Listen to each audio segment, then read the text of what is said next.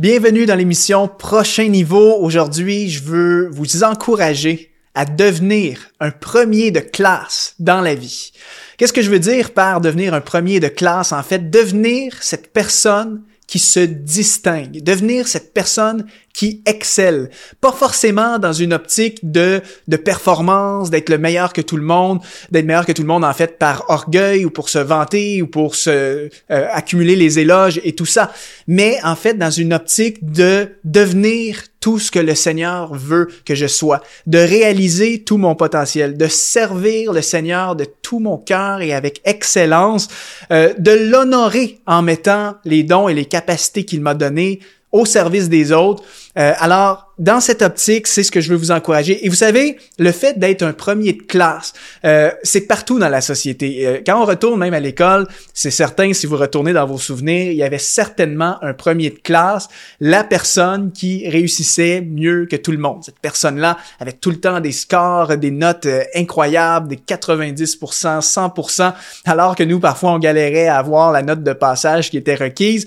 Euh, donc, des premiers de classe, il y en avait à l'école. Au travail, dans différents domaines, il y a toujours des gens qui excellent. Je pense par exemple à ceux qui sont dans le domaine de la vente, donc euh, le, commercial qui est le premier vendeur de, son entreprise, qui, qui, a des, qui a des chiffres au-delà de, tous ses collègues et pourtant tout le monde est à statut égal, mais lui réussit à être le premier de classe année après année. Dans le sport, on voit souvent cette distinction-là chez des athlètes de haut niveau. Euh, par exemple, l'athlète qui se démarque, qui domine son sport, un Kylian Mbappé dans le milieu du, football ou du soccer, comme on dit euh, chez nous au Canada, euh, Michael Jordan dans le basketball qui a, qui a vraiment marqué sa génération en étant un premier de classe. Et même cette idée de premier de classe, on la retrouve chez certains personnages de la Bible. il y a des premiers de classe dans la Bible, je pense à Esdras. Esdras, en fait, la parole nous dit que c'était un homme versé dans les Écritures, qui a été choisi spécifiquement pour un mandat de ramener la parole de la, loi de Moïse au peuple après la déportation. Et la raison pour laquelle il a été choisi, c'est parce que c'était un premier de classe. C'était un homme versé dans les Écritures, donc on peut on peut comprendre qu'il avait plus de connaissances que tout le monde. C'était le meilleur. Euh, Betsaléel, en fait, euh, qu'on connaît aussi, euh, qui était un artisan avec un talent hors du commun. En fait, il avait plus d'ingéniosité, plus de créativité que tous les gens, tous les autres artistes, les autres artisans de son époque. Donc, c'était un premier de classe. L'apôtre Paul aussi, lui-même, euh, était un premier de classe. Dans Galates, chapitre 1, dans les versets 13, Paul parle un petit peu de son, de son cheminement et il dit, vous avez d'ailleurs entendu parler de mon comportement autrefois dans le judaïsme. Je persécutais à outrance l'Église de Dieu, je cherchais à la détruire et j'étais plus avancé dans le judaïsme que beaucoup de ceux de mon âge parmi mon peuple car j'étais animé d'un zèle excessif pour les traditions de mes ancêtres. Donc l'apôtre Paul, c'était un premier de classe et il le dit lui-même au verset 14, j'étais plus avancé dans le judaïsme que beaucoup de ceux de mon âge. Alors comment fait-on pour devenir ce premier de classe? Comment fait-on pour exceller dans un domaine quelconque de la vie, euh, outre le fait hein, d'avoir un talent hors du commun euh, et d'être tombé, comme on dit, dans la, dans la potion magique lorsqu'on était jeune et d'avoir en fait des capacités euh, phénoménales, comment on fait pour devenir un premier de classe? Eh bien, c'est possible en développant certaines habitudes, certaines, certaines disciplines qui vont nous permettre de nous distinguer. Et encore une fois, au risque de me répéter, ce n'est pas une question de performer, d'être le meilleur pour s'attirer la gloire ou par fierté et orgueil personnel, mais c'est vraiment dans cette notion de je veux servir le Seigneur euh, de, tout mon cœur. Je refuse de vivre une vie médiocre en dessous de mon potentiel. Au contraire, je veux être le meilleur dans la sphère d'influence que le Seigneur m'a confiée, peu importe de quoi il s'agit, que ce soit le sport, le pastorat, le ministère, la musique, la créativité, le travail, les affaires. Je veux être le meilleur dans la sphère euh, que le Seigneur m'a donné. Mais encore une fois, euh, c'est pas toujours une question d'être le meilleur. On va en parler dans la vidéo. Alors voyons maintenant quelques conseils. Premièrement, pour être un premier de classe, il faut absolument rechercher la puissance surnaturelle du Saint-Esprit. En tant que chrétien, il y a quelque chose qui nous distingue hein, des gens qui n'ont pas la foi, c'est que nous, nous avons accès à la puissance surnaturelle du Saint-Esprit qui vient en nous, qui le Saint-Esprit qui demeure en nous lorsque l'on accepte Jésus. Et c'est Jésus hein, qui disait à ses disciples, sans moi, vous ne pouvez rien faire. Et c'est Jésus qui a recommandé à ses disciples dans les, dans les actes des apôtres de, de ne pas s'éloigner avant d'avoir reçu la puissance qui viendrait d'en haut, donc le Saint-Esprit. Et, et, ce terme-là, euh, euh d'être revêtu du Saint-Esprit dans le grec, est souvent, on utilise souvent le terme dynamis, euh, dynamis en fait, qui est un mot utilisé là pour décrire la puissance qui est donnée aux chrétiens, la puissance qui vient du Saint-Esprit. Euh, en fait, c'est extraordinaire parce qu'en tant que chrétien, un des privilèges, c'est qu'on a accès à la puissance divine. On a accès à la puissance surnaturelle du Saint-Esprit qui vient sur nous et qui nous rend capables de faire des choses exceptionnelles qu'on n'aurait fort probablement pas été capable de faire par nos propres forces.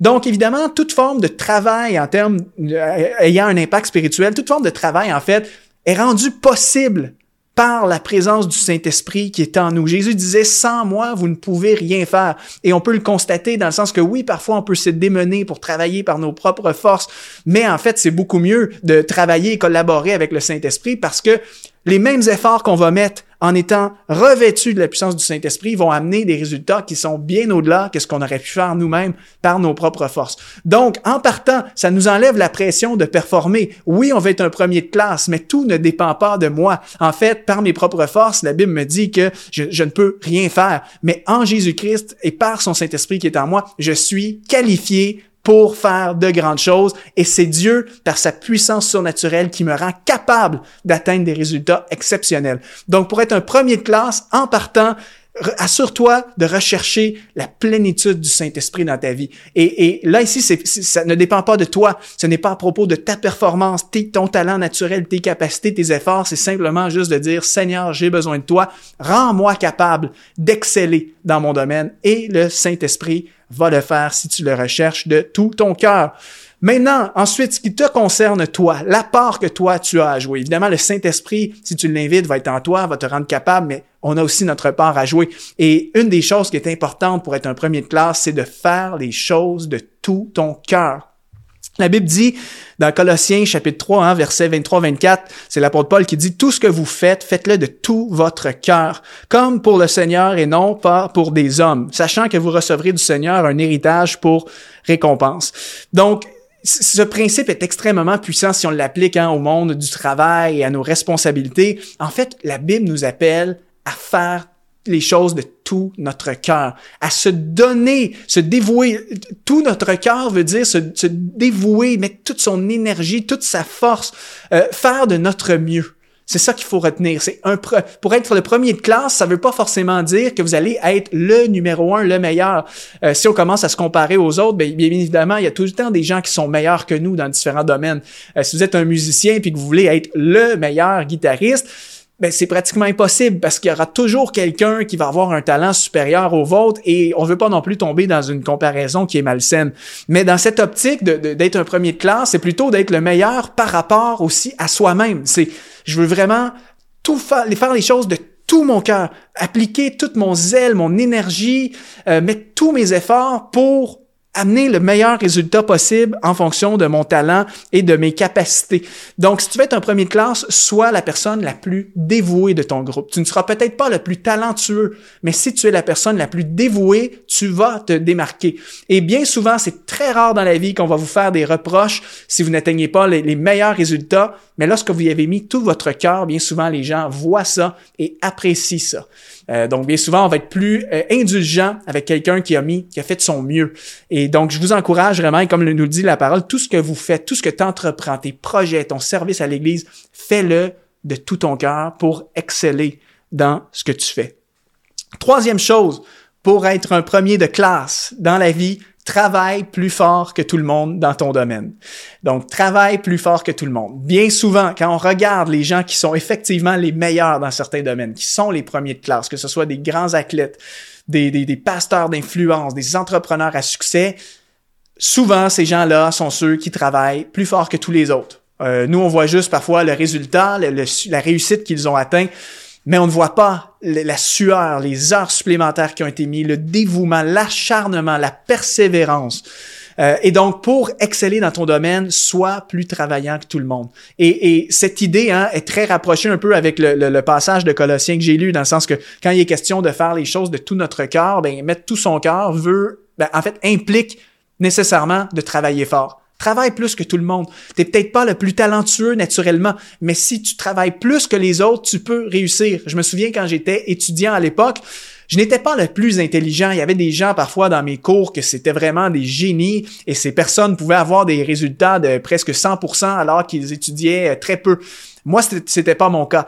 Euh, en fait, la clé de mon succès, c'était de travailler fort. En fait, j'étais celui qui étudiait plus que tous les autres. Je ne sais pas combien d'heures je mettais dans, l'étude pour mes différents examens, dans mes travaux, et je me souviens que à cause de ça, je réussissais à avoir dans les parmi les meilleurs scores de mon groupe. Je n'étais pas le meilleur parce qu'il y avait, comme je dis, les génies qui eux savaient tout sans étudier, mais moi je mettais des heures, je travaillais plus fort que tout le monde et parce que je travaillais, j'avais des résultats proportionnels aux efforts que j'ai mis. Le travail va toujours être payant. Si tu mets les efforts, tu peux t'attendre à avoir des résultats. C'est c'est le principe de semer et récolter.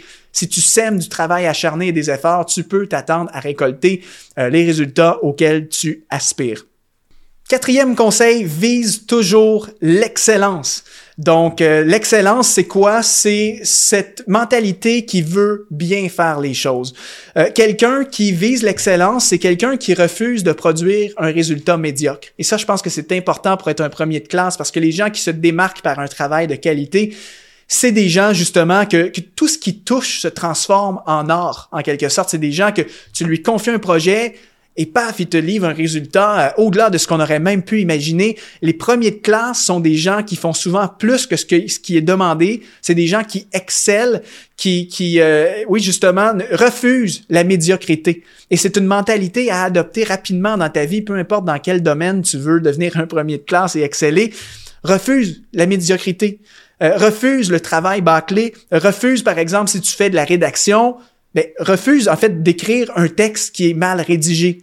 Si tu prêches ben, d'une prédication qui a été préparée à la va-vite, qui, qui, qui manque de recherche, qui manque de profondeur théologique, refuse cela. Sois dans l'excellence. L'excellence, en fait, c'est vraiment ce désir en fait, de porter une attention aux détails. Donc, évidemment, quand on, on recherche l'excellence, ça implique aussi hein, parfois de, de, de, faire attention aux détails, de, de, de faire la petite chose peut-être que l'autre personne ne ferait pas.